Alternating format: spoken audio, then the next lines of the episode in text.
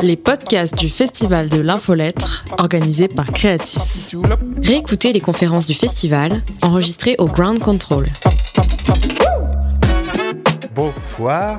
Je vais faire un rapide. euh, non, en fait, je vais pas faire de rapide euh, tour de, table, puisque, euh, puisqu'en fait, chacune des personnes qui est là a des choses tellement euh, singulières et complémentaires à raconter des autres que finalement, je préfère que chaque personne prenne un petit moment euh, au début euh, pour raconter un petit peu euh, son histoire et son histoire par rapport à la newsletter.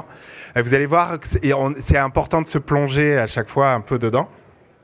En gros, l'idée de, départ de cette table ronde, c'était de constater que, comme pour les podcasts, les newsletters permettent à des nouvelles voix d'émerger. Euh, c'est passionnant, c'est intéressant. Euh, ça hum, peut inspirer euh, les grands médias, ça peut parfois les, les concurrencer un petit peu. Et moi, j'avais envie d'aller voir ce qui se joue un petit peu au, au chevauchement entre les deux, ou pas du tout, ou ce qui, ce qui les oppose, ce qui les rassemble. Parce que, en fait, pendant ces deux jours, on a très peu parlé des grands médias. Mais après tout, ça peut être des, euh, entreprises, des rédactions qui recrutent euh, des journalistes. Ça peut être aussi euh, des, des, rédactions, des, des endroits qui, qui créent aussi de nouvelles choses. Donc voilà, donc c'est de tout ça qu'on va parler ce soir. Et pour commencer, nous allons euh, écouter euh, et dialoguer, mais de manière euh, à distance avec Françoise Toveau du Monde, qui malheureusement a été clouée chez elle pour 24 heures. Et c'est pas grave, puisqu'on est en 2023, on a appris à jongler avec différents types de situations. Et donc, Françoise Toveau est. Voilà. Donc, j'espère qu'elle nous entend. Nous, on vous voit. Euh, et bien, en tout cas, voilà. Donc moi, en fait, la question est assez simple, c'est que euh, le Monde euh, a lancé et lance euh, beaucoup de newsletters. Donc déjà, on aimerait bien que vous nous aidiez à y voir un petit peu plus clair. C'est quoi les grandes catégories de newsletters au monde et pour, à quoi elles servent? Et puis surtout, lesquelles, puisque ça c'est un petit peu nouveau de mon point de vue, sont incarnées ou en tout cas portées par des plumes maison, ce qui nous ramène justement à ce sujet, à cette interaction avec euh, des journalistes ou des auteurs qui peuvent être euh, indépendants. À vous, Françoise. Très bien, donc j'espère que vous, vous m'entendez. Je suis désolée de ne pas avoir pu euh, être physiquement avec vous ce soir, mais je vais essayer de combler ce manque par, le, par la visioconférence. Euh, donc, euh, je suis directrice déléguée de la rédaction du Monde et je suis plutôt chargée dans cette équipe de direction du développement des nouveaux projets à destination des abonnés ou de tout autre type de projet, dont les newsletters. Euh, donc historiquement au monde, il y a toujours eu des newsletters. La, une des toutes premières qui a été lancée, euh, c'est euh, la newsletter qui s'appelle désormais Le Brief, qui s'appelait avant euh, la checklist, qui a été lancée dans les au milieu des années 90, juste à la naissance du monde.fr, et ça a été la première euh, euh, newsletter qui était à la fois euh, une compilation de liens de, des articles qui étaient publiés sur le site et avec une partie éditorialisée qui mettait en perspective tous les matins les événements auxquels on allait être confronté dans la journée et qui donnaient des éléments d'analyse de cette journée d'actualité. Euh, elle existe toujours, donc cette newsletter, elle s'appelle désormais Le Brief, elle répond toujours au même cahier des charges, mais depuis, on en a lancé énormément. Alors, on a grosso modo trois grands types de newsletters. On a la newsletter euh, de sélection de contenu, euh, qui peut être automatique ou manuel en fonction des temporalités et qui permet en général d'avoir un retour, euh, de redonner aux gens qui sont sur le numérique une hiérarchisation des contenus qui sont publiés sur le monde. Donc euh, on a par exemple le à la une qui tous les matins balaye la une du site et donne les contenus les plus importants de la journée en un coup d'œil. On peut avoir aussi le monde en anglais qui nous permet de présenter à notre lectorat anglophone francophones les contenus qui sont publiés sur notre nouveau site. J'en profite pour faire un peu de pub. notre nouveau site intégralement en anglais à destination de, du public international qui n'est pas francophone. Et puis, euh, donc on a tout, on a la newsletter internationale. Elles peuvent être ou réservées aux abonnés ou gratuites, ce qui n'a pas une, ce qui a de moins en moins d'importance puisque notre modèle économique est un modèle dit freemium, c'est-à-dire un mélange de contenu gratuit et de contenu payant. En fait, les seuls euh, euh, les, les, newsletters qui sont réservés aux abonnés sont plutôt des newsletters avec des contenus très serviciels, comme la lettre aux abonnés, qui, comme son nom l'indique, leur est réservé, et euh, des newsletters sur des sujets de niche très particuliers, comme euh, par exemple les débats économiques. qui est une vraie plus-value et qui là est une newsletter à la fois de sélection de liens, et qui appartient à la catégorie de ce que j'appellerais la sélection enrichie, c'est-à-dire qu'il y a à l'intérieur des éléments éditoriaux spécifiques à la newsletter, rédigés par des humains, euh, qui sont en général des spécialistes euh, du service euh, qui, qui édite cette newsletter. Et puis, on a un troisième grand type de newsletter qui effectivement est plus récent, qui est la newsletter incarné, euh, où effectivement c'est une plume qui euh, va donner son, son ton à la newsletter, qui est souvent d'ailleurs une personne qui est à l'origine de la newsletter, qui l'a, qui l'a conçue et qui la tient toutes les semaines. C'est des newsletters hebdo parce qu'un rythme quotidien serait euh, difficile à, tenir pour eux parce qu'ils ont d'autres activités évidemment dans, le, dans la rédaction et évidemment c'est euh, Chaleur humaine euh, qui a été lancé quelque part au milieu de l'automne dernier, si je me souviens bien, et Daron Daron, qui est une des dernières nées, qui concerne tout ce qui tourne autour de la parentalité, qui a été lancée, elle, à la toute fin d'année, en décembre. Et là, Chaleur humaine, c'était 2021, non C'est ça ou...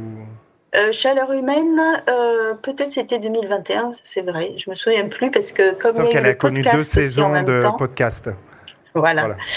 Euh, et donc effectivement, là, ce sont des newsletters où pour ce qui est assez inédit dans notre rédaction, des rédacteurs prennent la plume et disent je et assument le fait de dire je.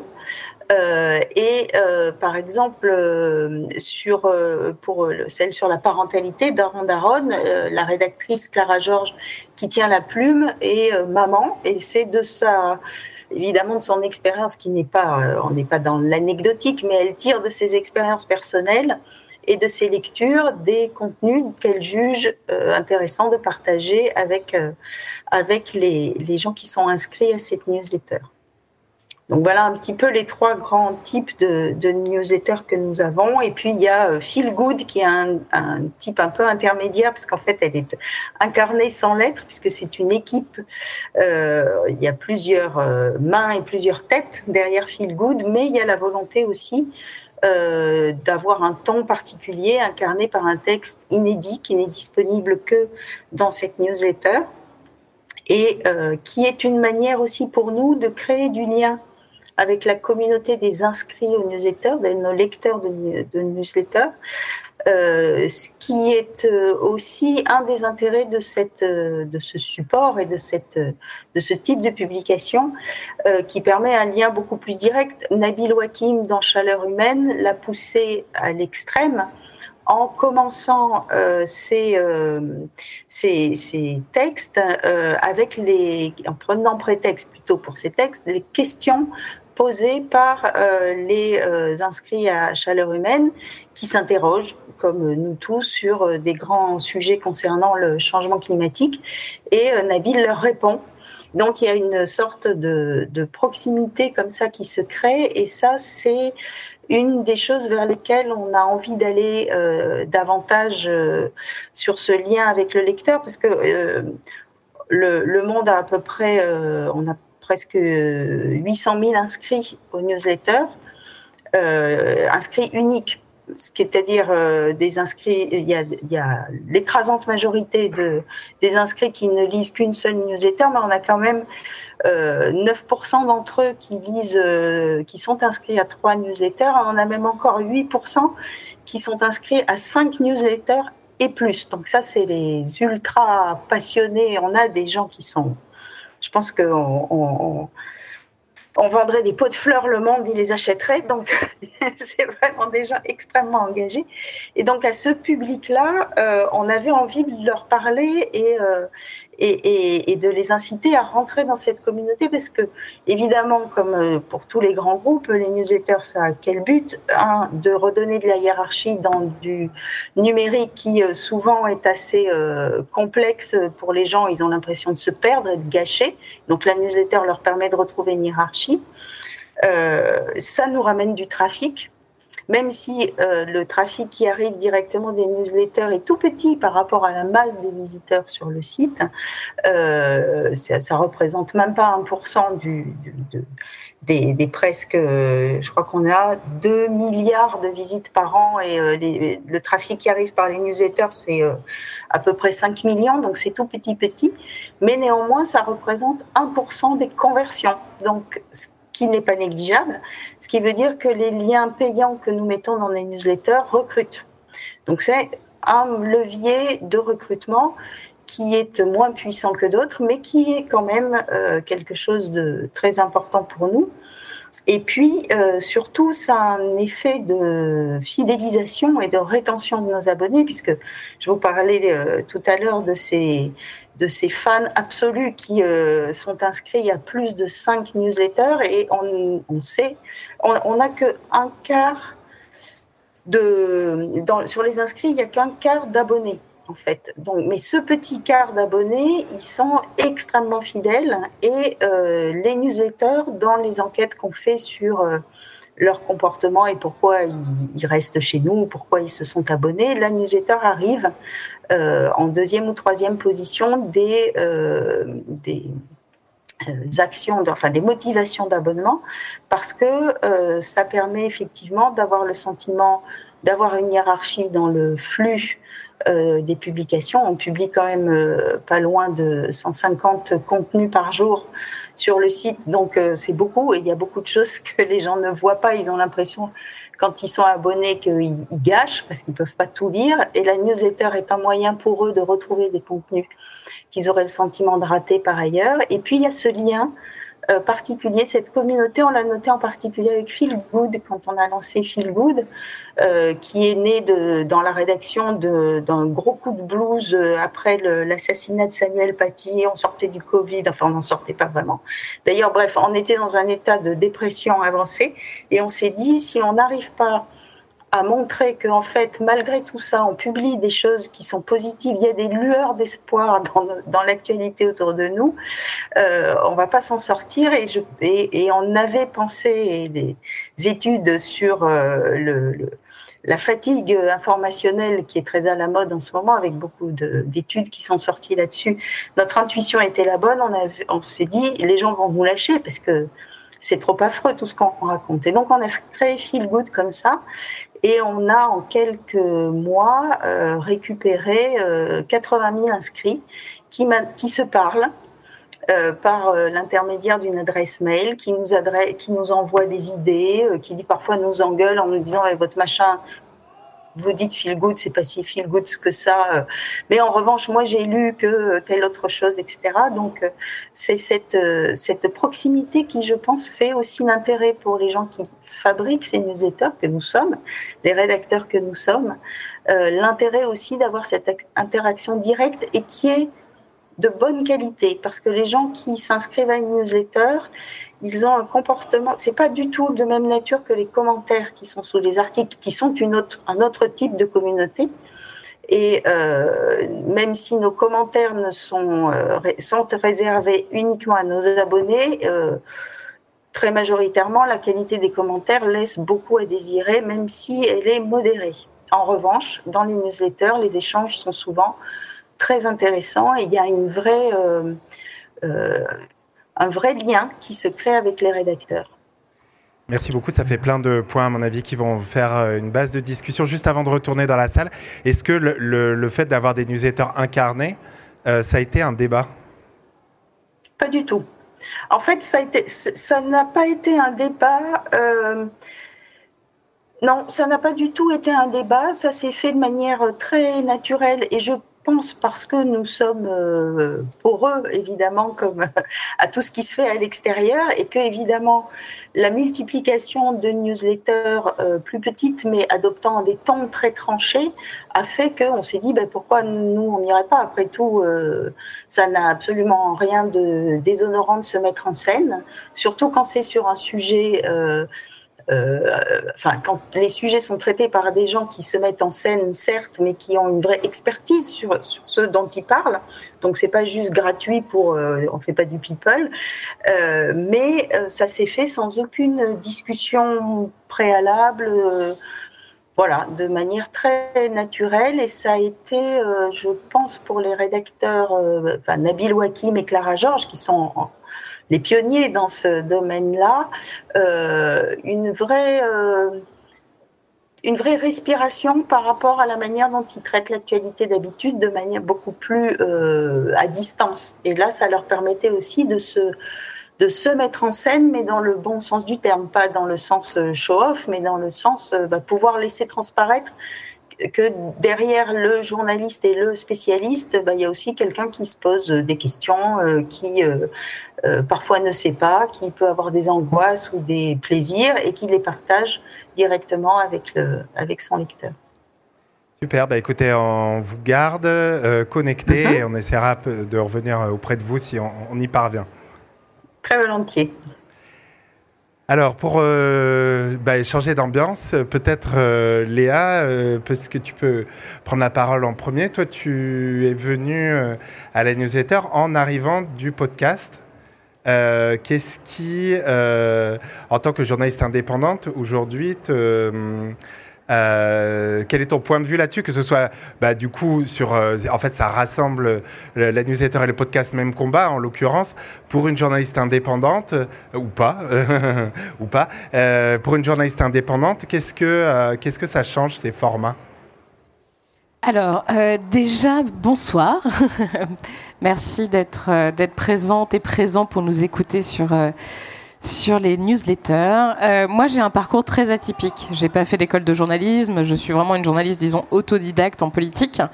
Il se trouve que j'ai un parcours en, en droit public. J'ai préparé l'ENA. J'ai été, euh, j'ai travaillé en cabinet. Donc, j'ai un parcours très euh, politique.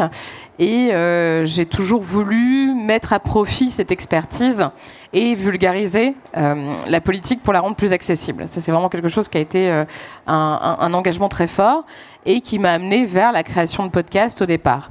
Euh, le journalisme, c'est un métier qui m'a toujours euh, beaucoup intéressé, mais c'est un métier qui est très corporatiste et un métier qui est excessivement excluant. Et quand on débarque avec des profils comme le mien, euh, on me demande tout de suite si j'ai fait une école de journalisme et surtout laquelle. Et c'est un peu énervant parce que finalement, je me rends compte que j'ai une expertise technique qui est parfois plus précise et poussée que euh, des quotidiens. Euh, je vois parfois encore des, erreurs sur proposition de loi constitutionnelle, projet de loi constitutionnelle, que moi, grâce à mon expertise, je ne fais plus. Et il y a quand même un côté euh, très méprisant dans la, profession. Et donc moi j'avais commencé en essayant de me rapprocher de certaines rédactions en me disant j'ai quand même des choses à, raconter, j'ai des choses à exprimer, j'ai une expertise que j'aimerais vraiment valoriser auprès du plus grand nombre. Et euh, bon, bah, personne ne m'a jamais vraiment ouvert la porte, quoi. Et donc je me suis dit, bah, autant que si personne ne veut que j'intègre leurs médias, je vais créer le mien. Donc c'est comme ça que j'ai créé le podcast. Euh, le tout premier podcast que j'ai créé, c'était en 2018 et ça s'appelle euh, Place du Palais Bourbon. C'est un podcast dans lequel je faisais des micro-trottoirs de députés devant l'Assemblée nationale sur des questions d'intérêt général. Et ensuite, j'ai lancé en 2020, fin 2020, donc ça fait un tout petit peu plus de deux ans, un autre podcast qui s'appelle Popol, qui est un podcast d'actualité politique, un talk show, où je ne fais intervenir que des femmes. Et ça aussi, c'est assez euh, spécifique et c'est quelque chose qu'on ne verrait jamais dans les médias traditionnels. Donc en fait, pour moi, le podcast, euh, au même titre que euh, des formats, des contenus qu'on pourrait créer sur YouTube ou sur Twitch, par exemple, est vraiment un format très spécifique qui permet euh, de faire émerger des contenus qu'on ne verrait pas dans les médias traditionnels. À la différence de la newsletter, où là, on a euh, un terrain qui est partagé entre médias traditionnels qui ont des newsletters depuis un certain temps, et je pense notamment aux euh, médias américains, je pense au Washington Post, qui a des newsletters depuis très très longtemps, bien sûr, au New York Times, et c'est quand même, enfin, essentiellement les médias américains qui ont commencé avec des newsletters. Mais la newsletter, c'est encore ce terrain où finalement, effectivement, euh, journaliste indépendant, si on veut nous qualifier comme ça, moi je me dis encore podcasteuse parce que euh, j'ai pas ma carte de presse, mais c'est vrai que mon, métier, mon travail au quotidien s'y assimile. Euh, on peut se, c'est là où on se côtoie finalement. Après, moi je vois de manière, il faut bien le dire, parfois assez euh, comment dire, bancal, non peut-être pas bancal, c'est pas le bon terme, mais par, comment dire, euh, pas tout à fait, euh, sans, sans, savoir vraiment maîtriser les codes, débarquer des médias sur des plateformes comme Twitch, parce que moi je suis beaucoup sur Twitch. Et sur le podcast, maintenant, je trouve que ça y est, les médias arrivent, ont réussi, les médias traditionnels, disons, ont réussi quand même à, euh, appréhender les, enfin, les codes du podcast. Et ça, ça devient intéressant. Sur Twitch, ça reste, à mon sens, catastrophique. Enfin bon, bref, il y a encore beaucoup, beaucoup de choses à, à, à dire, euh, je pense. Tandis que la newsletter, c'est un terrain où tout le monde se, rencontre. Donc c'est assez intéressant. Donc moi je suis arrivée à la newsletter pour la faire courte euh, il y a quoi six mois Ouais, un peu plus de six mois. C'était en juillet. Euh, c'était pas ma volonté initiale. Je me disais que c'était aussi intéressant euh, de pouvoir la rendre plus participative parce que c'est vrai que le podcast il est participatif dans le sens où je fais participer les personnes qui me suivent sur les réseaux sociaux. En fait, je fais des appels à participation. Donc, 97% des personnes qui interviennent sur le podcast, je ne les connais pas. C'est des personnes qui. Euh, L'idée étant quand même de rappeler aux femmes qu'elles sont euh, tout à fait légitimes à parler de politique et qu'il est nécessaire qu'elles se réapproprient euh, la chose publique. Donc c'est pour ça qu'il me semble important que ce soit participatif et qu'il n'y ait pas de filtre et que peu importe euh, le, le, background culturel, social, professionnel de la personne, qu'elle puisse s'exprimer sur un sujet qui nous concerne au quotidien. Donc il y a ça, et, il est vrai qu'il y a un certain nombre de personnes avec qui euh, j'ai euh, créé euh, des liens professionnels qui m'ont dit ce serait super chouette qu'on ait la possibilité ben, de, de, parler régulièrement de sujets qui nous tiennent à cœur. Et donc c'est constitué de manière assez organique, en fait, une petite équipe. Maintenant on est quatre. Au début, on n'était que deux. C'était donc mon éditrice avec qui j'ai édité un livre qui s'appelle Plus de femmes en politique l'année dernière. Euh, Camille Dumas et moi. Et puis après, on a deux autres, autres amis qui ont tout de suite euh, euh, proposé de nous rejoindre avec des, compétences très spécifiques. L'une, euh, Amandine Richaud-Crambe, est euh, ingénieure, ingénieur, pardon, urbaniste, travaille pour l'ADEME et a une expertise euh, sur les questions environnementales très précises. Donc elle intervient sur, sur la partie green de la newsletter. Et une autre est ancienne journaliste, a travaillé pour Reporters sans frontières, notamment a fait du plaidoyer pour RSF à Washington, donc une expertise vraiment très géopolitique, et écrit la partie internationale. Donc avec ces backgrounds très spécifiques, avec des histoires et des, euh, des compétences, on, arrive à créer quelque chose d'assez intéressant.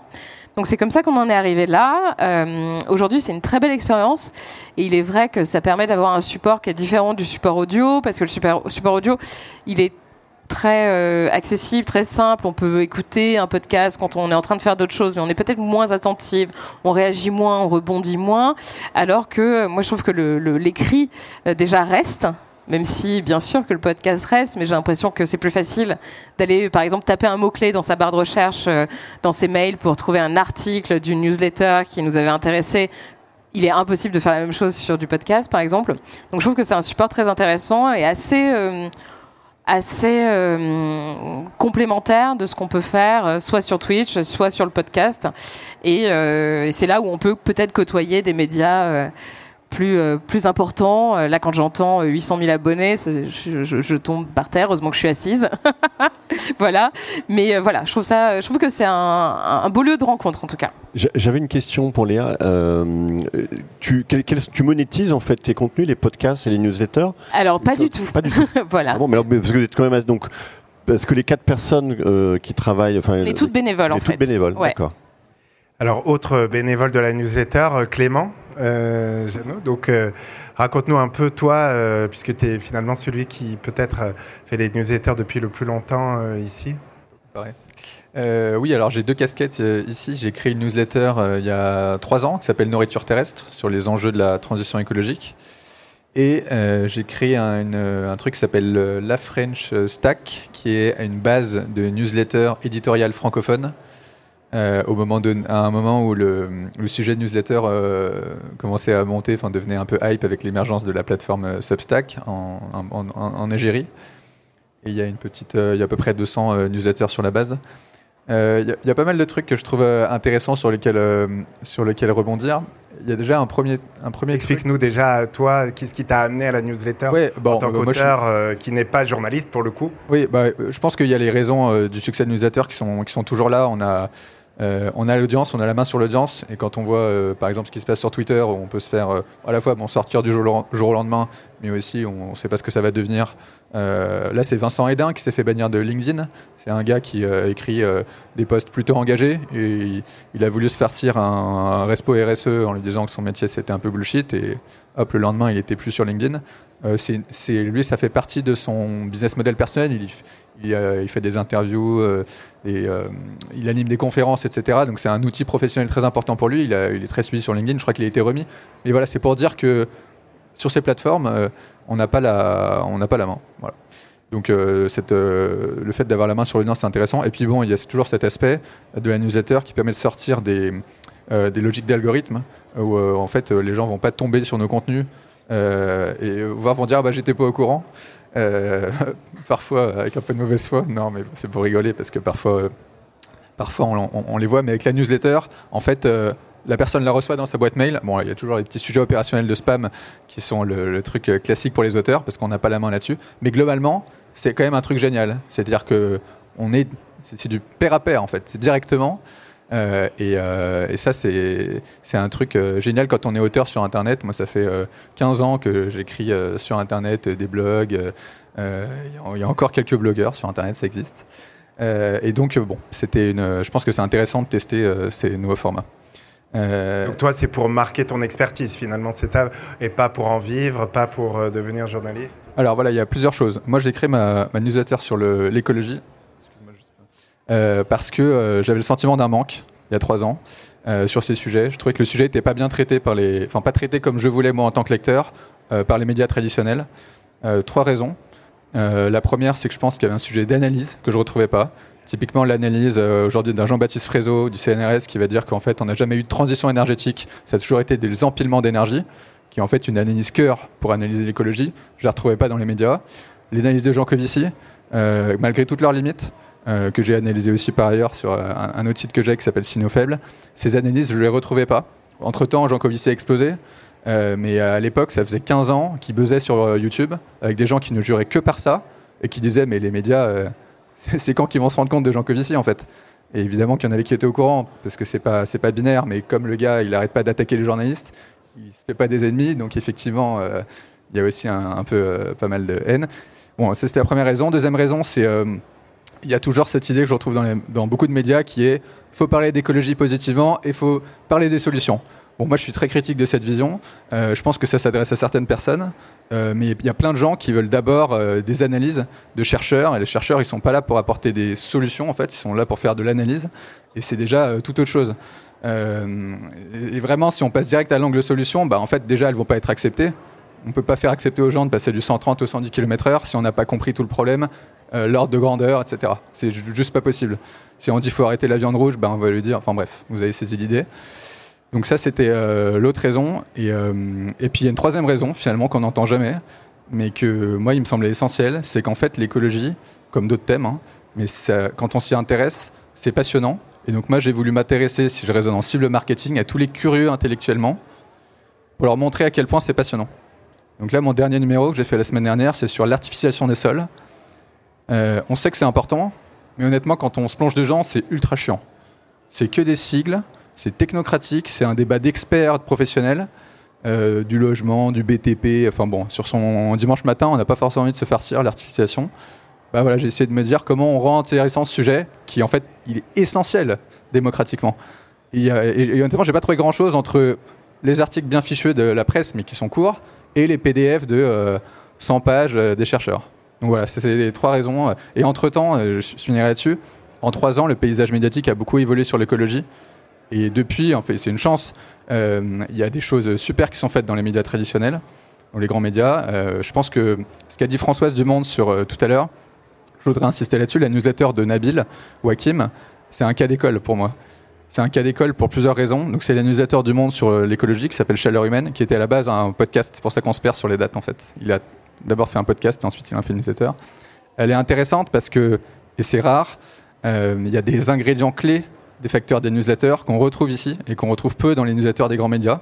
Parce qu'en fait, newsletter, c'est un mot qui recouvre des réalités très différentes.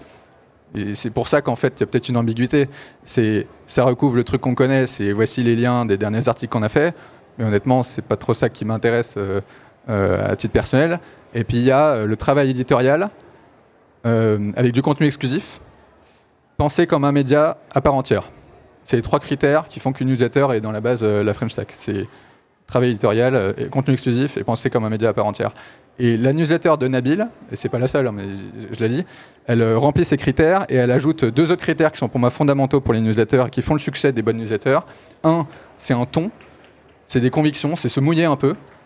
Et c'est ça, c'est un truc qui pas forcément naturel euh, pour des grands médias, même s'il y a les éditorialistes. Euh, mais là, c'était pas une star en fait, euh, Nabil a priori de ce que je comprends au monde, et il est en train de devenir quelqu'un d'assez important finalement dans la sphère écologique. Et le deuxième truc, et alors là, c'est je trouve vraiment rare dans ce type de médias, c'est l'humilité il aborde le sujet avec une humilité à hauteur d'homme. Il n'est pas en train de dire de façon top-down, écoutez, voici comment ça se passe. On comprend qu'en fait, il avance avec nous. C'est ce que j'essaye aussi de faire de ma, newsletter. Je commence mon dernier numéro sur l'artificialisation en disant, il y a deux mois, l'artificialisation, j'y connaissais rien. Et, on va y aller ensemble. Et Nabil, il est vachement comme ça. Et il y a un dernier truc que je trouve canon euh, et qu'il a fait récemment. Il a dit, là, euh, chaleur humaine s'arrête, enfin, fait une pause. Et ben, plutôt que rien dire et veut dire, bah, voici les deux autres articles du Monde, euh, de façon assez corporatiste. Il a dit Regardez, j'ai fait une sélection des newsletters et podcasts ailleurs sur le web que je trouve chouettes. Donc, déjà, premier truc, c'est assez rare de pointer vers des trucs qui sont pas de son média. Mais en plus, il a fait un truc, et on pourra en reparler, parce que là, j'ai un, élément de distinction avec ce que tu as dit, Léa. Il a pointé vers des gens, euh, et c'est pour ça que c'est intéressant, parce que j'ai une remarque sur le titre de cette euh, conférence, vers des gens qui sont amateurs. C'est-à-dire qu'en fait, il y a une autre distinction qu'il ne faut pas oublier, c'est qu'il n'y a pas juste journalistes indépendants et journalistes de grands médias, il y a aussi des gens comme moi qui ne sont pas journalistes, qui ont un autre métier, qui sont amateurs et qui en fait euh, peuvent intéresser euh, plein de gens. Et euh, il a pointé vers un gars qui fait un podcast en amateur à côté de son boulot, il est data scientist. Et je trouvais ça hyper chouette que Nabil fasse ça, parce qu'effectivement c'est un truc de qualité, c'est-à-dire ben, c'est de qualité, je vous recommande. Et je trouve ça assez rare. Voilà. Merci. Alors, Lucie, toi, tu as un cas un peu particulier puisque tu es indépendante, mais tu euh, bosses pour un média, euh, un grand média, on va dire.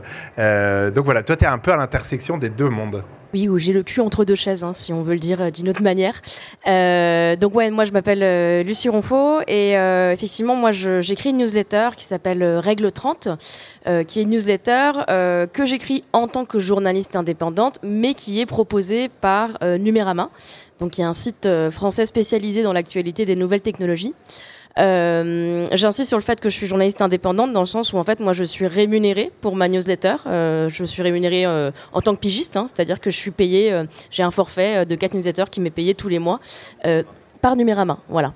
Euh, ce qui est un, un, un, modèle qui n'existe pas trop trop en France. Euh, je, je, connaissais le cas de Titu Lecoq à Slate à l'époque où elle faisait sa newsletter qu'elle a malheureusement euh, arrêté. Euh, mais c'est vrai que pour l'instant, c'est pas un modèle qui se, qui se développe trop. On en reparlera plus tard, mais pourtant, moi, c'est un modèle dans lequel je, je crois beaucoup. Euh, donc moi, euh, pour le coup, j'ai un parcours très classique et très chiant, qui est que j'ai fait euh, une école de journalisme. Euh, moi, j'ai fait l'école de journalisme de Sciences Po, et en fait, j'ai commencé ma carrière au Figaro. donc j'ai vraiment eu le, un début de carrière très Que, j'ai beaucoup apprécié, mais qui était très classique. Et en fin 2019, je me suis mise à mon compte.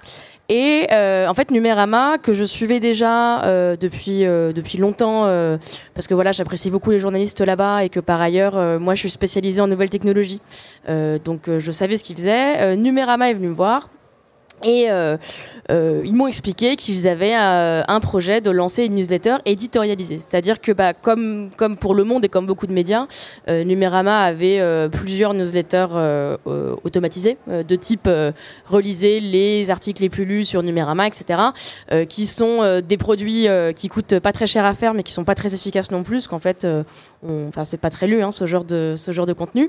Et eux, ils étaient à la recherche, euh, voilà, de du- d'une voix, enfin, de quelque chose d'un peu plus incarné, quoi. Et ils savaient que moi j'étais intéressée à la fois donc par les nouvelles technologies et euh, surtout moi ce qui m'intéressait c'était de les aborder d'une manière euh, féministe. Euh, chose que je pouvais faire au Figaro également, hein, je, je- je tiens à le dire, ça peut paraître un peu étonnant, mais pas de la même manière. Euh, bref, toujours est-il que euh, on s'est assez vite mis d'accord et donc euh, Règle 30 s'est lancée fin mars 2020. On a eu un super timing. J'ai envoyé ma première newsletter et on s'est confiné genre cinq jours plus tard. voilà, mauvaise pioche, ouais. Euh, donc pour euh, celles et ceux qui connaîtraient pas, donc Règle 30, voilà, c'est une newsletter qui est hebdomadaire, euh, qui traite de l'actualité euh, donc des nouvelles technologies et de la culture web avec un point de vue inclusif et féministe.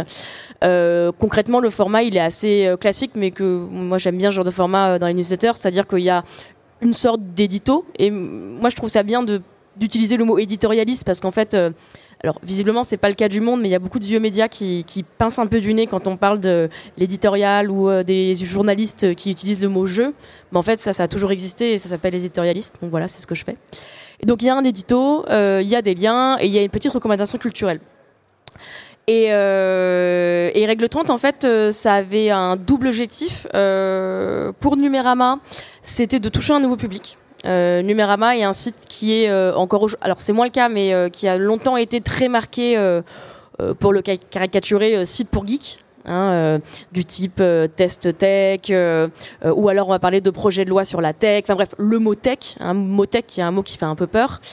Et donc Numérama avait envie de, trouver une porte, d'entrée, enfin voilà, de, tendre une perche vers un nouveau public. Euh, et donc, euh, règle 30, euh, de fait, euh, on s'est vite rendu compte qu'on avait deux types de publics. D'un côté, on avait les féministes qui avaient peur de la tech, et de l'autre, on avait les nerds qui avaient peur du féminisme. Euh, et, euh, et, et ça, du coup, pour, euh, pour Numérama, je pense que ça a été tout de suite un, un, un- truc intéressant pour eux. Et pour moi, euh, l'intérêt de la newsletter, et c'est pour ça que j'ai tout de suite été branchée par ce projet, c'est qu'en fait, ça m'a permis d'écrire d'une manière très différente de ce que j'écrivais et ce que j'écris toujours en tant que journaliste euh, indépendante. C'est-à-dire que, bah, par exemple, dans Règle 30, j'utilise le fameux jeu, qui est un exercice très intimidant quand on n'a pas l'habitude. Euh, et euh, on, on- tout à l'heure, euh, Françoise euh, parlait du fait que on pouvait, les journalistes du Monde pouvaient s'appuyer parfois sur un peu l'anecdote pour parler de, de grands faits de société. Et c'est vrai que c'est un truc que j'essaie de faire dans Règle 30. Euh, ça va être pas forcément parler de mes expériences, mais peut-être de d'y glisser parfois certains ressentis. C'est-à-dire que bah voilà, moi je suis une femme qui va sur Internet, euh, donc il m'arrive des choses typiques d'une expérience. Sachant que la règle 30, c'est. euh, Ouais, alors euh, ce titre, il est à la fois, euh, moi je l'aime beaucoup et en même temps il y a plein de gens qui ne le comprennent pas. Alors la règle 30, euh, pour l'expliquer vite fait, en gros sur Internet au début des années 2000, il y avait ce qu'on appelle un mème, donc une blague récurrente sur Internet qui disait qu'il y avait des grandes règles sur Internet. La plus connue c'est la règle 34 qui dit que s'il y a quelque chose sur Internet, il en existe forcément une version porno. Voilà. Et donc, dans toute cette liste, il y avait la règle 30. Et la règle 30, c'est There is no women on the Internet. Donc, il n'y a pas de femmes sur Internet. Sous-entendu, si tu es sur un forum et euh, qu'il y a une personne qui dit que je suis une femme, euh, ce gars te ment et veut t'extorquer quelque chose. Voilà. Donc, euh, bon, c'était une blague, hein, c'était un truc un peu potache, mais c'était aussi un truc très sexiste et qui était bien, comment bien symbolique de la place des femmes, de la femme sur Internet à l'époque et encore aujourd'hui, hein, parce que si je vous demande de fermer les yeux et d'imaginer un geek, je pense que vous allez imaginer un petit mec à lunettes, a priori. Euh, donc voilà, euh, donc règle 30, là ça va faire bientôt 3 ans. euh, et euh, on... Tu parlais d'anecdote, je t'ai interrompu, tu dis voilà, moi je suis une femme, je suis sur Internet. Ouais. Et tu, tu rebondissais sur le côté anecdote, je crois. Ouais, ouais, voilà. C'est euh, effectivement, je, je me base un petit peu parfois sur mes expériences, sur d'autres expériences pour parler, pour réécrire en fait mes articles. Donc moi, je euh, ça, ça, reste un travail journalistique hein, dans le sens où il est sourcé, où je vais parler à des gens, où je vais renvoyer vers des articles, des études, etc. Euh, euh, pour moi, l'idée c'est de d'atteindre des gens différents et de les atteindre différemment aussi. C'est-à-dire que pour moi, la newsletter, c'est un côté qui est assez intime. Alors effectivement, il y a ce côté un peu moins algorithmique, même s'il y a quand même des algorithmes maintenant de tri dans les dans les boîtes mail. Mais il y a ce côté un peu, si tu m'ouvres ta boîte mail, euh, en tant que en tant que personne, euh, j'estime que tu me fais une faveur parce qu'en fait notre boîte mail c'est un peu le, dernier bastion qu'on contrôle à peu près euh, sur Internet. Et, voilà, en tant que journaliste, en tout cas, moi je trouve que c'est un exercice qui est très intéressant. Merci. Gilles, toi, donc là, on, passe dans la catégorie grands médias et, et, ce qui est intéressant avec Challenge, les, vieux, les vieux médias. Les vieux médias euh, corporatistes et arrogants.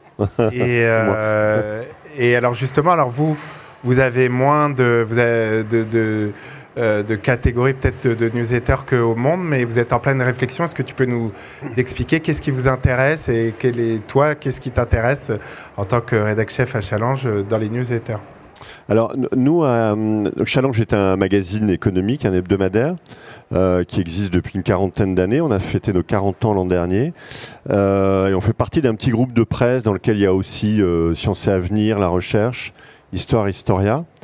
On est, moi, je suis à Challenge depuis pas mal d'années. En fait, je suis arrivé en 2005 au moment où le magazine, qui était un, mensuel, bimensuel, on perdait un peu nos lecteurs.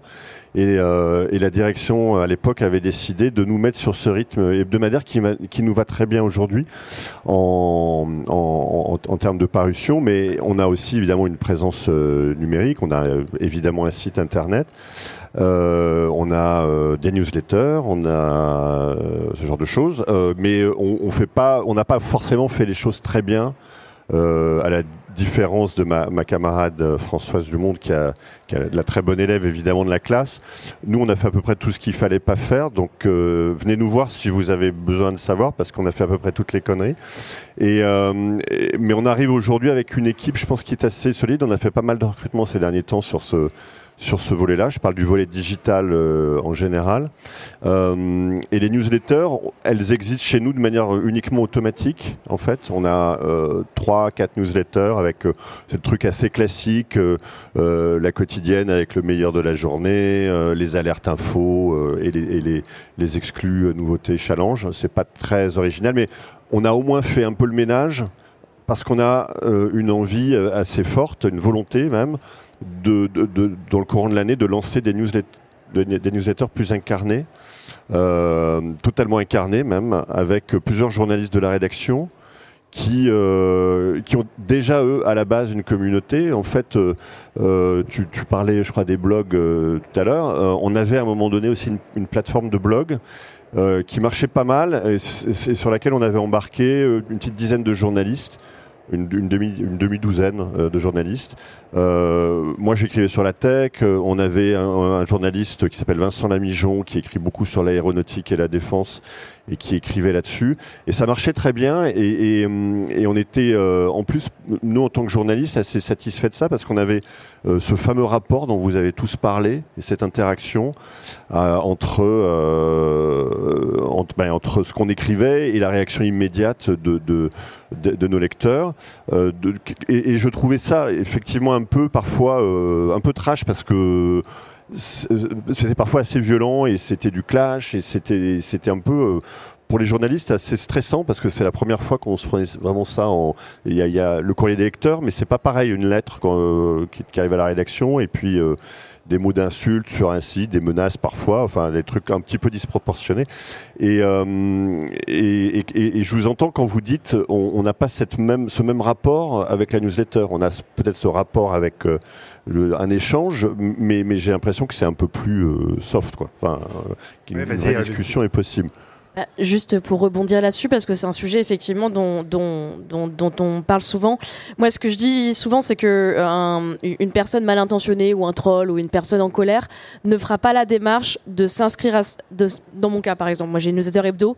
Euh, si une personne est énervée par ce que je fais, elle va prendre le temps de s'inscrire à ma newsletter, d'attendre que la newsletter tombe pour me répondre ensuite. Parce que généralement, la colère, c'est un truc d'assez instantané. Et c'est vrai que, je sais pas si c'est votre cas à tous, mais moi, ma newsletter, les retours sont pas toujours positifs, mais ils sont toujours constructifs. Hmm. Ce qui est très différent de ce que j'ai pu vivre au Figaro.fr, par exemple. Et c'est pas gratuit, voilà, c'est ça. Donc euh, on, pense dans la dans l'année euh, lancer euh, une newsletter un peu plus un, peu améliorée, un peu incarnée, sur laquelle on va, qui sera une newsletter quotidienne qu'on enverrait tôt le matin, qui serait rédigée par un de nos correspondants. On en a plusieurs, euh, en, que ce soit euh, euh, en Asie ou sur la côte ouest des États-Unis, etc., avec quelques infos, peut-être une information confidentielle, etc. Euh, donc ça c'est un projet mais qui, ressemble quand même encore un peu beaucoup à une newsletter automatisée. Et puis vraiment un, rendez-vous. Certains, je parlais de Vincent Lamijon qui est toujours dans la rédaction et qui a une vraie vraie communauté. On le voit même à chaque fois qu'il envoie un papier sur le site web. Euh, voilà, il, fait péter les audiences. Enfin, les gens attendent ça. Quoi, voilà. Il y a la même chose sur l'automobile. Enfin, nous, c'est vraiment sur des secteurs business hein, euh, dans un premier temps, mais on a aussi des journalistes qui, peuvent travailler. On a une, verticale femme, on a une verticale green, euh, avec des journalistes qui sont vraiment aussi, qui, enfin, spécialisés. On n'est pas spécialisé sur le féminisme. Je pense qu'on l'est tous au, au, fond de nous, mais en tout cas, c'est des, des, oui, ça peut l'être, mais enfin. Bon, euh, mais mais enfin moi je, pense. Enfin c'est un, autre débat, je pense. Mais le, le, tout ça pour dire qu'on a une on a cette, vraie réflexion. Nous, on a. Euh, moi, je suis non seulement rédacteur en chef, mais je m'occupe aussi, comme Françoise, d'innovation et de développement. Euh, et, et, on, et, donc on réfléchit à des extensions. Sur, bah, sur de nouveaux supports. On a essayé les podcasts. On a un problème, c'est pour ça que je te posais la question sur la monétisation parce que nous, on, voilà, euh, l'idée c'est de dégager de nouveaux revenus avec euh, ce qu'on entreprend, parce que c'est ça occupe du temps de nos journalistes. Euh, ils sont volontaires et ils, travaillent beaucoup, mais on veut pas qu'ils s'épuisent non plus euh, et qu'ils soient déçus. On a fait une expérience nous avec Twitch qui a, qui a pas qui a pas décollé, donc on a arrêté euh, au, au, bout de quelques épisodes, enfin d'un certain nombre d'épisodes. et, et, et ce qui nous plaît avec la newsletter c'est qu'on a un peu l'impression, euh, enfin le, drame, euh, le, le, drame assez, le traumatisme qu'on a subi, euh, nous ces dernières décennies, c'est euh, qu'on s'est fait complètement pomper la valeur de ce qu'on fait par euh, Google et Facebook, en gros. Euh, donc nos, nos, contenus valent plus grand chose, et pourtant c'est du temps, c'est de l'argent, c'est de l'investissement. et quoi qu'on fasse aujourd'hui, on a l'impression qu'on reste vraiment enfermé euh, et, qu'on doit passer sous les fourches codines de ces, de ces deux mastodontes. Et, euh, pour nous, le, fait de, c'est marrant parce que newsletter, je suis, content quand je vois euh, l'infolettre parce que ce sera peut-être un peu moins. Le, nom est tellement galvaudé de la newsletter aujourd'hui. Quand on parle de ça autour de soi, c'est un, truc un peu suranné, un outil marketing. Ouais, et puis voilà, complètement connecté spam. Et, euh, on, on, arrive à faire avec un vieil outil qui, euh, qui, était, qui était plutôt mal vu finalement, euh, peut-être une possibilité pour nous de reprendre le contrôle, parce que là, pour le coup, on aura le, on a le contact direct avec nos, avec nos lecteurs, et, on peut interagir avec eux et ne plus passer euh, par euh, euh, ne plus passer par Google pour ça. Alors après, quand j'entends Françoise qui me parle des taux de transformation et de bon, c'est pas c'est pas gagné. Je suis pas sûr qu'on arrive à faire payer des lecteurs pour pour ça, mais par contre, le, voilà, le réserver, réserver certaines de ces newsletters à, à, nos abonnés, à certains de nos abonnés. Enfin, moi, j'entendais tout ce qu'elle disait et ça, ça résonnait pas mal à mes oreilles. Oui, je pense effectivement qu'il va falloir que je m'habitue à dire infolettre. Ça permet quand même aussi de dire les choses, euh, faire comprendre que c'est peut-être euh, différent euh, des, des, spams. Cyril, toi qui bosses avec beaucoup de groupes de médias, qu'est-ce que tu observes justement en termes d'incarnation de newsletter. Et est-ce que euh, c'est des, des, rédactions qui vont euh, puiser dans leur euh, plume? Ou est-ce que parfois, est-ce que souvent elles vont chercher des personnes ou des expertises extérieures qu'elles auront repérées? Que, Comment tu vois le, le paysage? Je te laisse nous, raconter un peu tout ce que tu as eu l'occasion d'observer. Euh, en fait, il y a, pas mal de cas de figure différents. J'observe quand même que la plupart du temps, c'est un petit peu comme ce que raconte. donc, du coup, tu t'occupes de formation euh Oui, euh, très rapidement. Donc, moi, je, suis en, charge de la formation chez euh, Cosa Vostra, une agence numérique.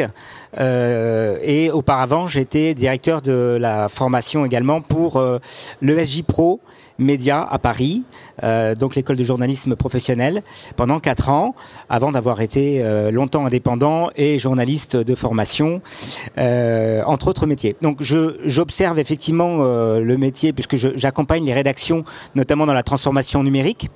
Et, et j'ai une newsletter dédiée à justement tous ces tous ces changements, ces, ces transformations qui s'appelle Mediarama. donc oui, ce que j'observe, c'est que il y a, y a, beaucoup, euh, ce que raconte François, c'est exactement la manière dont, à mon avis, ça se passe le plus souvent. Euh, on a un journaliste ou des journalistes qui sont volontaires parce qu'ils ont envie de s'exprimer sur un sujet, ils ont l'expertise, ils ont l'envie, le désir de d'être incarnés, d'accepter cette incarnation. Et à ce moment-là, ils sont souvent, euh, euh comment dirais-je, utilisés de cette façon. En tout cas, on leur donne la possibilité de plus en plus de le faire. Euh, alors des exemples en tête de, de newsletters, il y en a un peu, un peu dans tous les médias. Il y en a, il y en a 20 minutes, il y en a euh, dans les, les, médias un peu digitaux, mais il y en a aussi de plus en plus sur euh, sur des médias traditionnels, comme on dit, euh, de la presse euh, et de l'audiovisuel. Donc vraiment, c'est, ça part souvent d'une, d'une, d'un désir du journaliste, euh, parce qu'en fait, c'est difficile de demander à un salarié de s'incarner, de s'investir pour que ça fonctionne bien, s'il n'est pas lui-même euh, demandeur. Alors après, effectivement, il y a le cas de assez unique, je, je connaissais pas effectivement, où on peut embaucher euh, des pigistes euh, pour le faire, et euh, il y a aussi le mode que j'ai pu, j'avais pu voir euh, du temps des blogueurs où on faisait euh, venir euh, on hébergeait des des blogueurs en contenu versus visibilité. C'était un peu le deal. Je, je pense qu'il doit y avoir quelques cas comme ça, y compris Sylvestre Huet au monde. Voilà. Et voilà, il y a d'autres exemples. Je me rappelle euh, également de euh, euh, chez Libération, il y avait quelqu'un qui était spécialiste également. Euh, je me rappelle plus de son nom, ça m'échappe euh, sur euh, la défense, qui, qui, avait le gros blog sur la défense. je me rappelle plus de tout son nom et qui et qui, je crois, avait un projet de de, de newsletter à côté. Voilà, en termes de visibilité. Donc il y a, il y a tout de, un tas de modalités, mais je pense effectivement que vu le, la demande d'incarnation, ça peut souvent, ça ne peut venir véritablement que des que de façon volontaire, quoi. Euh, je sais que Léa doit partir et euh, je veux te laisser la parole une dernière fois avant que tu partes. Toi, est-ce que euh, tu es indépendante à tout prix ou est-ce que justement si un média te dit j'adore ce que tu fais dans ta newsletter viens le faire chez nous est-ce que tu te dis soit en modalité Lucie Ronfaux ou soit en modalité différente est-ce que tu penses que c'est ça qui fait que à un moment finalement peut-être les grands médias se régénèrent avec des nouvelles voix?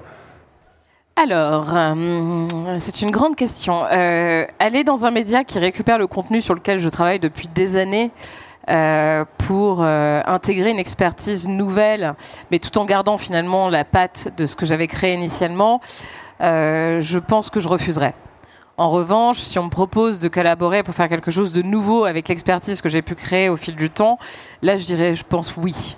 Que tu dis, ce que tu as créé, tu veux que ça t'appartienne, quoi. Oui, bien sûr, parce qu'il y a quand même une tendance, on va pas se mentir, soit à faire du washing quand il s'agit de questions comme euh, le féminisme, soit à essayer de surfer sur la vague euh, quand il s'agit de médias qui, fonctionnent un peu, genre on me voit sur Twitch, on me voit faire des podcasts, on se dit ah bah tiens, euh, on va intégrer ça parce que ça pourrait éventuellement bah, nous ramener une source de revenus complémentaires. Moi, je ne fais pas ça pour l'argent. Donc, si on récupère mon contenu pour faire de l'argent, c'est vraiment embêtant. Enfin, je ne préférerais pas. Euh, moi, ce que j'essaie de faire désormais, c'est de, euh, de vraiment euh, faire en sorte que cette newsletter, plus les podcasts que j'ai créés, deviennent un véritable média avec un nouveau support, des nouveaux contenus, que ce soit aussi sur Twitch et, et, YouTube que je suis en train de développer. Donc, vraiment créer un, un média à part entière. Après, je trouve ça très intéressant et très important que des médias intègrent de nouvelles voix. Enfin, c'est même fondamental. Et on voit bien que s'ils commencent à le faire, si il et elle commencent à le faire, c'est parce que ils ont bien compris que euh, euh, l'entre-soi ne suffisait plus, en fait. La réalité, c'est que moi, quand j'ai commencé le podcast, il y a de ça maintenant bientôt 5 ans, euh, on nous regardait avec beaucoup de curiosité, euh, pas mal d'interrogations, mais pas trop de sérieux. On se disait qu'on, enfin, les gens faisaient un peu leur truc dans leur côté. Oh, c'est mignon le podcast, machin. Aujourd'hui, on se rend compte ben, que tous les médias ont envie de faire des podcasts parce que ils ont enfin compris que finalement c'était quelque chose de très accessible, euh, de finalement assez euh, facile entre guillemets bien sûr à réaliser. Euh, et qu'il fallait que ça reste quelque chose d'un peu artisanal pour donner ce côté euh, sympathique et euh, et accessible au contenu. Donc en fait, on se rend compte que finalement c'est des choses sur lesquelles les médias traditionnels ont envie de surfer, ce qui peut s'entendre, et tant mieux, parce que ça répond aussi à un besoin du lectorat, à une volonté de l'audience de voir des contenus différents, parce que la société change.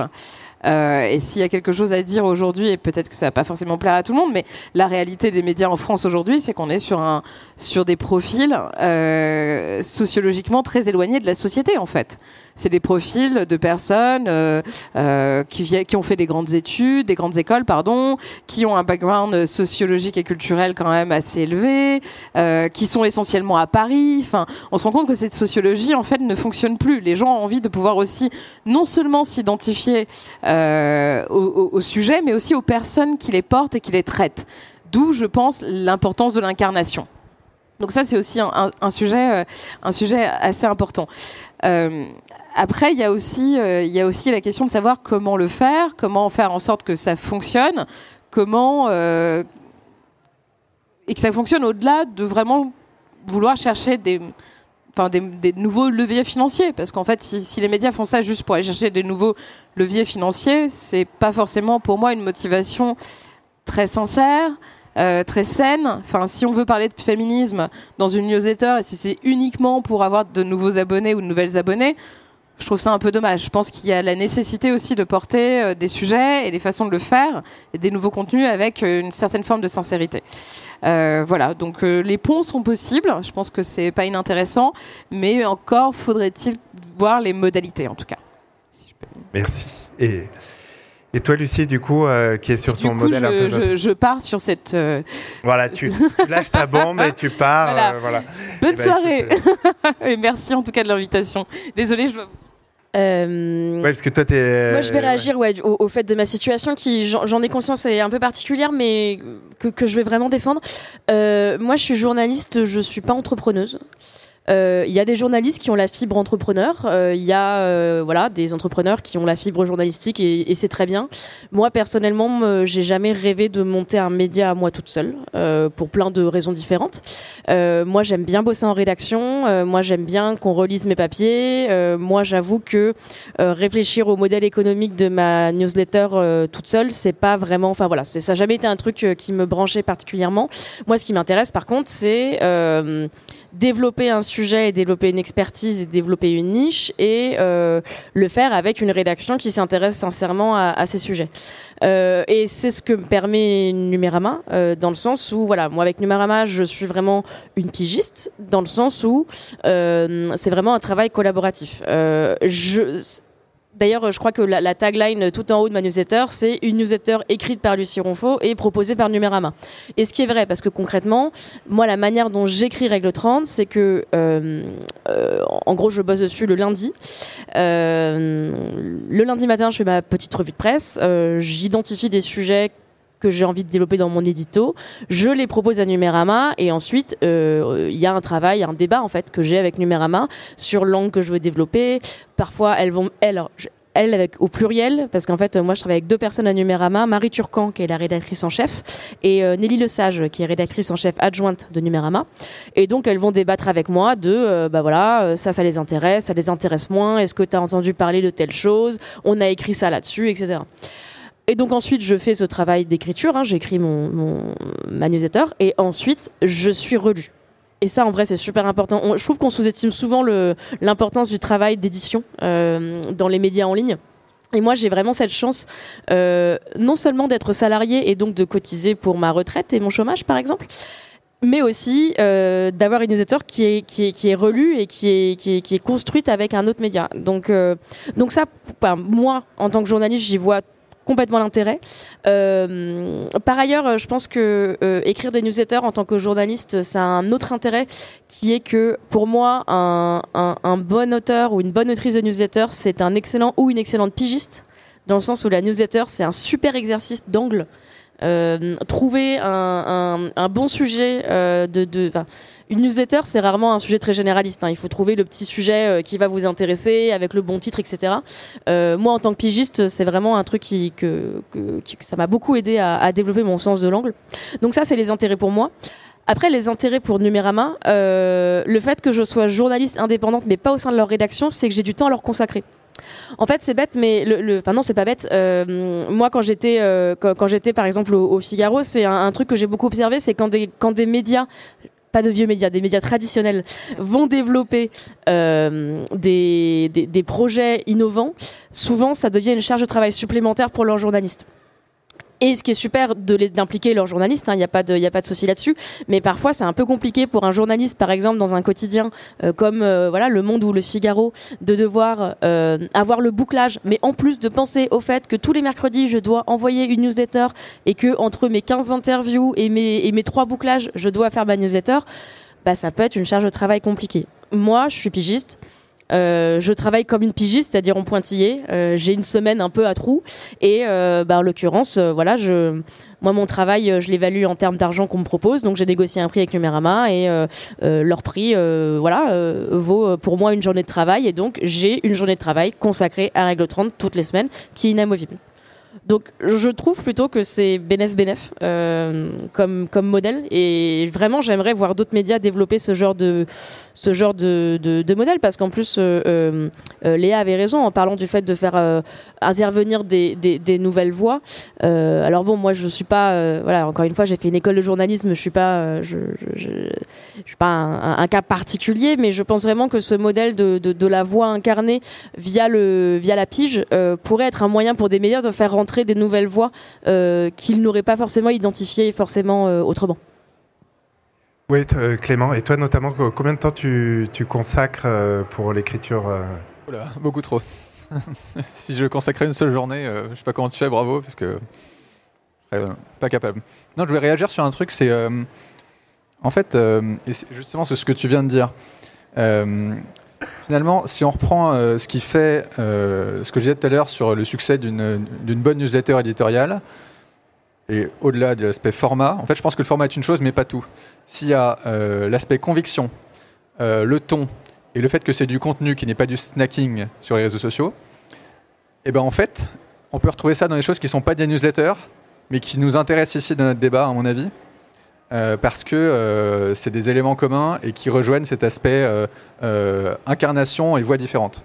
Et je vais prendre deux exemples qui sont un peu originaux, voire un peu à, contre-courant. Le premier va vous étonner. Le premier, c'est c'est un truc que je vois depuis, depuis plusieurs mois. En fait, c'est LinkedIn. LinkedIn est ce réseau social en fait pas mal snobé, en fait, et notamment par la communauté Twitter où il y a beaucoup de journalistes, euh, parce qu'effectivement, d'une certaine façon, LinkedIn est euh, un peu l'enfer sur terre. Et en même temps, LinkedIn, de plus en plus, euh, a une dimension média. Moi, je, je vois sur l'écologie, qui est très intéressante. Aujourd'hui, si vous suivez quelques personnes clés sur LinkedIn, sur l'écologie, vous êtes bien informé sur l'écologie. C'est quand même pas rien. C'est-à-dire que sans ouvrir, euh, non seulement sans être abonné à un, média, mais sans ouvrir de véritables médias. Aujourd'hui, vous êtes bien informé. Vous suivez Jean Covici, Juliette Noël, Antoine Poincaré et quelques autres. Voilà. Alors, il y en a quelques-uns qui se basent sur le travail de médias. Donc, il ne faut pas oublier qu'effectivement, euh, là, il y a de la captation de valeur euh, avec les discussions. Voilà. Mais pas tous. Il y en a qui font de l'analyse dans un poste qui est en fait l'équivalent d'une chronique. je travaille avec Antoine Poincaré, que je viens de citer, qui en fait ses billets sur LinkedIn, c'est comme une chronique radio. Enfin, une chronique, quoi. Et, c'est avec le format, la contrainte de format. Ça, c'est intéressant, je trouve, parce que euh, c'est des voix différentes et euh, ça remplace finalement l'édito euh, d'un hebdo. Deuxième exemple, qui est un exemple nominatif, personnel. dans la sphère écologie, il y a un gars qui s'appelle Bon Pote. Peut-être que certains d'entre vous connaissent bonpote.com, Thomas Wagner, qui est devenu en l'espace de trois ans une référence sur les sujets d'écologie et pour moi un cas d'école euh, j'ai donné un cours à l'ESCP il n'y a pas très longtemps sur les nouveaux, euh, je sais plus ce que c'était, influenceurs du web ou je sais plus quoi, euh, où j'ai beaucoup parlé de la newsletter justement. Et je, le prends comme cas d'école parce qu'il y a plein de choses intéressantes dans, ce, dans son phénomène. Donc c'est un gars, il y a 5 ans il ou 4 ans, il bossait en finance. il y connaissait, il reconnaît lui-même hein, quasiment rien à l'écologie.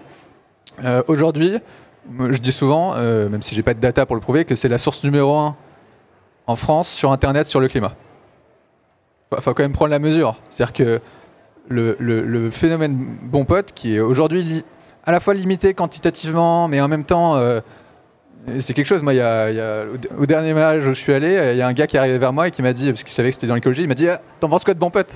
C'est des petits signes comme ça. Il est euh, très suivi. Il y a un côté un peu nouveau euh, Jean Covici, toute proportion gardée. Et en fait, ce succès-là, pour moi, c'est le signe que les médias traditionnels ont raté quelque chose sur l'écologie. Et d'ailleurs, pas que traditionnel. Médias, en fait, aussi euh, euh, en, ligne, euh, etc. Il, répond à un besoin qui n'est pas de l'écologie positive. Je reviens à ce que je disais tout à l'heure. et il est pas, chaque poste ne part pas de solution, mais il a un ton qui est très particulier, mais qui est très cash. Il, est, il a des convictions très fortes. je pense que c'est beaucoup lui qui a je que c'est beaucoup lui qui a porté Timothée Paric on entend beaucoup parler au jet sur la décroissance, qui est le gars qui monte sur la décroissance. Décroissance qui était un sujet poussiéreux depuis 20 ans, euh, porté il y a 20 ans par Jean Gadret et Dominique Méda, mais globalement, plus grand monde en parlait quand même. Hein. Euh, et voilà, bref. Et donc, en fait, c'est. Et l'autre truc qu'il faut dire, c'est que du coup, ça influence. C'est des agents d'influence, euh, positifs quand on considère que c'est notre doctrine, ou pas positifs quand on ne le considère pas. et tout ça a une influence. Et c'est marrant, il y a un truc qui s'est passé euh, je, suis de près, je ne sais pas si Françoise nous écoute encore, mais je suis de près le, Monde depuis euh, des années. J'ai fait mon mémoire d'études sur Le Monde face à la crise de la presse et la révolution numérique. Enfin, je trouve ça très intéressant de voir comment tout ça évolue. Et euh, qu'est-ce que je veux dire? Ah oui, donc hier, un article d'une journaliste du Monde, je me souviens plus le nom, j'en suis désolé, Marie Charel, je sais plus, et qui, dans une chronique, écrit en passant, une chronique en gros sur la transition écologique, écrit en passant, c'est une évidence, euh, poursuite de la croissance et euh, baisse des émissions de CO2 n'est pas compatible. Et elle le dit sans avoir à le démontrer, sans que ce soit un propos choc, c'est vraiment en passant, et sans que ce soit un, propos majeur de sa chronique. C'est-à-dire que c'est ok, on le dit maintenant, c'est presque une banalité. Ça, dans le monde, il y a 4 ans, 5 ans et encore plus avant, c'était pas, pas pensable. Et quand je dis dans le monde, c'est dans ce type de, de médias. Et ça, c'était parce qu'il y a eu une, une, euh, une idéologie, une doctrine qui s'est formée euh, via des gens comme euh, Jean Covici, comme aujourd'hui Bon Pote, etc. Et donc c'est marrant parce que c'est très national. Moi qui suis les débats aussi sur l'écologie aux US, le mot sobriété est tabou. Je vous parle pas de décroissance. Et donc c'est intéressant de voir toutes ces, toutes ces dynamiques-là et comment des gens qui sont amateurs peuvent avoir un impact et une influence et aujourd'hui être considérés comme des sources de référence. Mon pote aujourd'hui a été entre guillemets tamponné par le CNRS le CNRS qui ont fait un bouquin avec lui, qui est dans toutes les librairies euh, partout. Euh, voilà, encore une fois, c'est même pas un journaliste. Et, c'est pour ça qu'en fait, euh, newsletter ou pas newsletter, en fait. Oui, c'est ça. Oui, Gilles, tu veux réagir? Oui, en fait, je veux réagir à, plusieurs choses. D'abord, le, ce, ce je comprends pas très bien ce débat entre experts et journalistes, entre euh, oui, entre euh, c'est un petit peu un, truc un peu latent euh, dans la discussion qu'on a depuis tout à l'heure. Un journaliste euh, est, peut-être un expert dans un domaine, mais euh, quand il écrit un article, et je pense que toi aussi, tu, tu interroges d'autres experts. Sinon, c'est une chronique, c'est un éditorial, c'est voilà. Mais, mais le, le, le, la base de notre métier, c'est d'interroger des gens d'avis différents et, et d'écrire finalement la somme de de ce qu'on a entendu, d'essayer d'en tirer une histoire. ça, c'est une première chose. La deuxième chose, c'est là aussi le, le, le thème que tu as choisi, Jean-Baptiste, les grands médias contre les journalistes indépendants. Je, trouve que c'est un petit peu. Euh, euh, je, je, je, suis pas sûr de comprendre en fait le, le tu vois là aussi l'opposition y a, je pense d'abord qu'il y a de la place pour tout le monde. Euh, que euh, journalistes indépendants ou experts euh, ont trouvé avec la newsletter, mais comme ils l'avaient trouvé avant avec le podcast, comme ils le trouvent avec le blog avant. Enfin, il y a, y, a, y, a, y a, toujours le, la possibilité dans des pays comme le nôtre de s'exprimer librement et de plus en plus. Euh, et, et, heureusement, la presse n'est pas le seul vecteur d'information, de, de, nouvelles dans, dans, dans, ce pays. Il y a, il y a, il y a plein d'autres voies. Et, et, chacun a son éthique. Enfin, euh, nous, en tant que journalistes, et quand on a une carte de presse, euh, et quand on fait partie, toi aussi, sur ta plateforme Numérama, si tu te mets à écrire n'importe quoi, euh, tu seras poursuivi, tu iras en justice, tu seras sanctionné. Enfin, le, le voilà. média, oui. Oui, le média. média mais, oui. Oui, mais enfin, en, général, enfin, nous, c'est le directeur de la publication et le journaliste. Enfin, on est poursuivi et parfois au pénal. Euh, et je pense que sur les, la plupart des plateformes, c'est la même chose. Et c'est pas parce qu'on n'est pas journaliste qu'on peut s'affranchir de toutes les règles. Donc moi, euh, ça me va. Enfin, euh, voilà. Et puis la dernière chose, euh, pour répondre à, à, Léa qui est partie, enfin, oui, enfin, je, fais ce métier aussi pour gagner ma vie. Donc moi, je veux bien qu'à la fin de la journée, on me dise c'est obscène de gagner de l'argent. Moi, j'ai la chance d'avoir un actionnaire qui dit gagner de l'argent avec euh, avec la presse, c'est obscène, donc il veut pas gagner d'argent, donc il réinvestit tout dans le dans le média. Euh, mais euh, nous, il faut quand même qu'on qu paye nos, nos, journalistes, de, ne pas payer les journalistes. Quelqu'un d'autre a eu l'idée, c'est Google. Donc, à la fin, nous, on essaie de trouver des solutions parce qu'on considère que, notamment en presse écrite, et en presse en, print, je suis pas sûr que la presse magazine print disparaisse, mais on voit bien que les diffusions baissent, euh, que la, la, publicité par ailleurs, que donc il faut qu'on trouve de, nouveaux euh, vecteurs pour continuer à faire notre métier. Enfin, moi, je suis euh, journaliste depuis toujours, donc euh, je, je, ferai que ça toute ma vie, je pense, jusqu'au bout. Euh, ouais, enfin, un de mes boulots, c'est d'être justement ce que tu décrivais, un journaliste entrepreneur. Et, je pense qu'aujourd'hui, tous les métiers, tous, les journalistes devraient se poser la question de qu'est-ce que va devenir mon métier et comment. Euh, je crois que c'est le, le, patron du New York Times qui disait je suis pas inquiet pour les journalistes, je suis inquiet pour les journaux. Je pense que chaque jour, on doit, on doit se poser la question comment j'exercerai mon métier. Euh, et ça, c'est aussi ton travail, hein, Cyril, euh, finalement.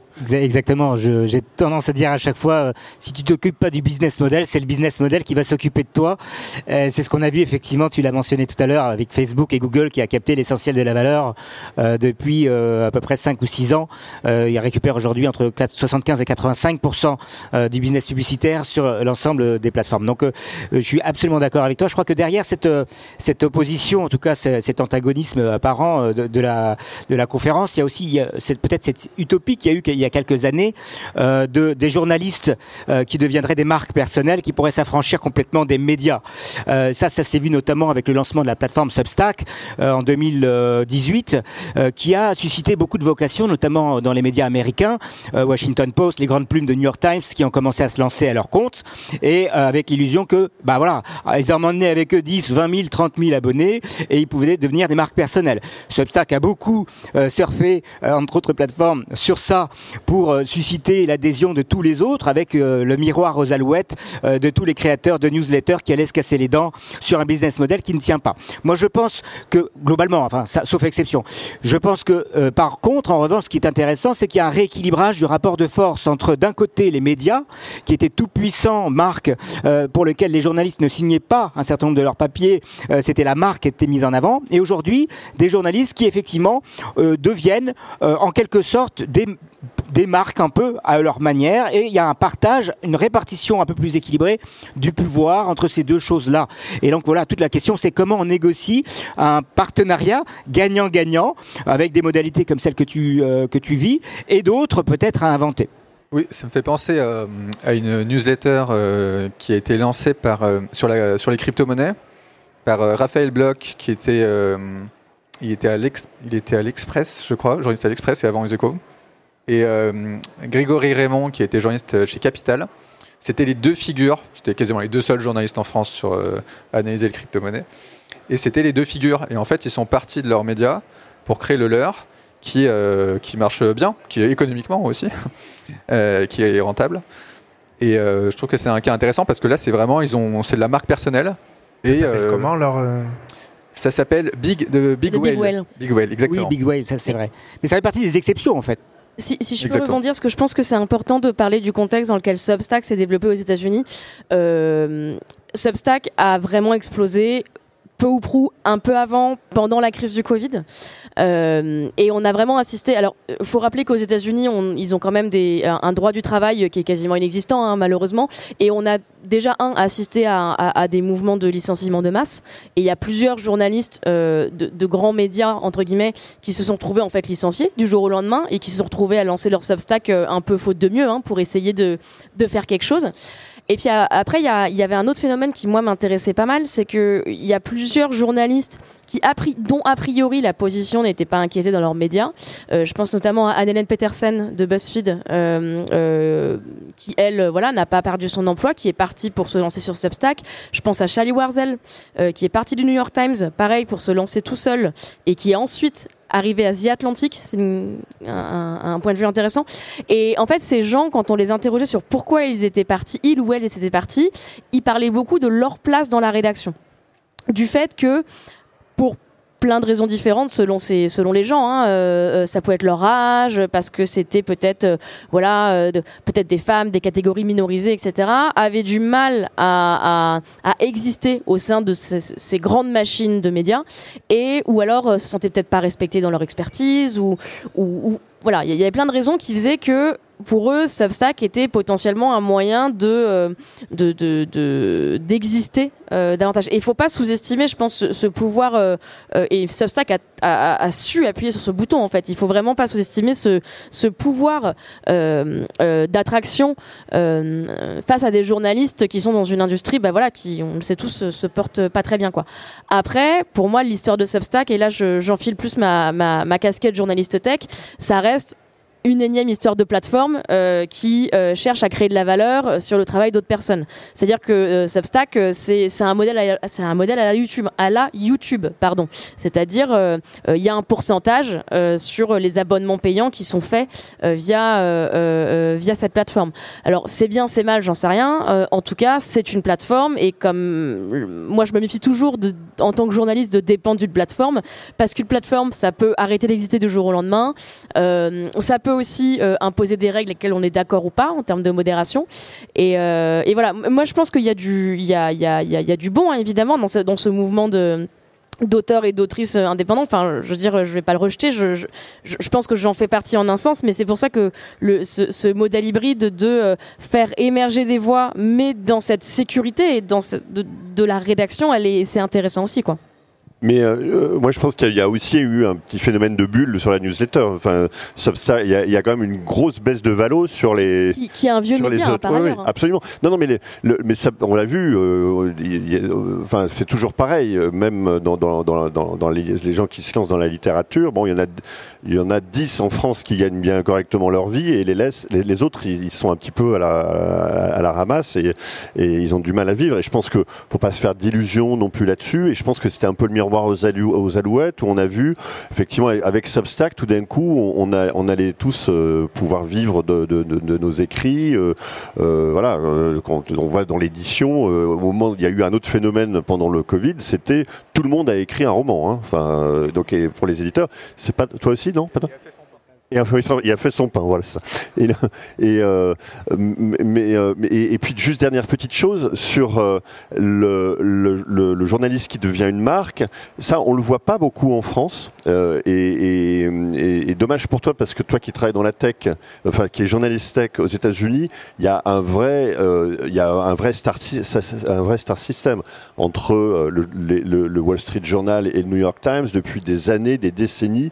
Ils se, ils se débauchent leurs journalistes journalistes tech stars et les, et les gars qui font aujourd'hui la rubrique tech du, du, Wall Street ou du New York Times, ils signent des autographes dans la rue, quoi. Ils créent, ils créent leurs propres événements.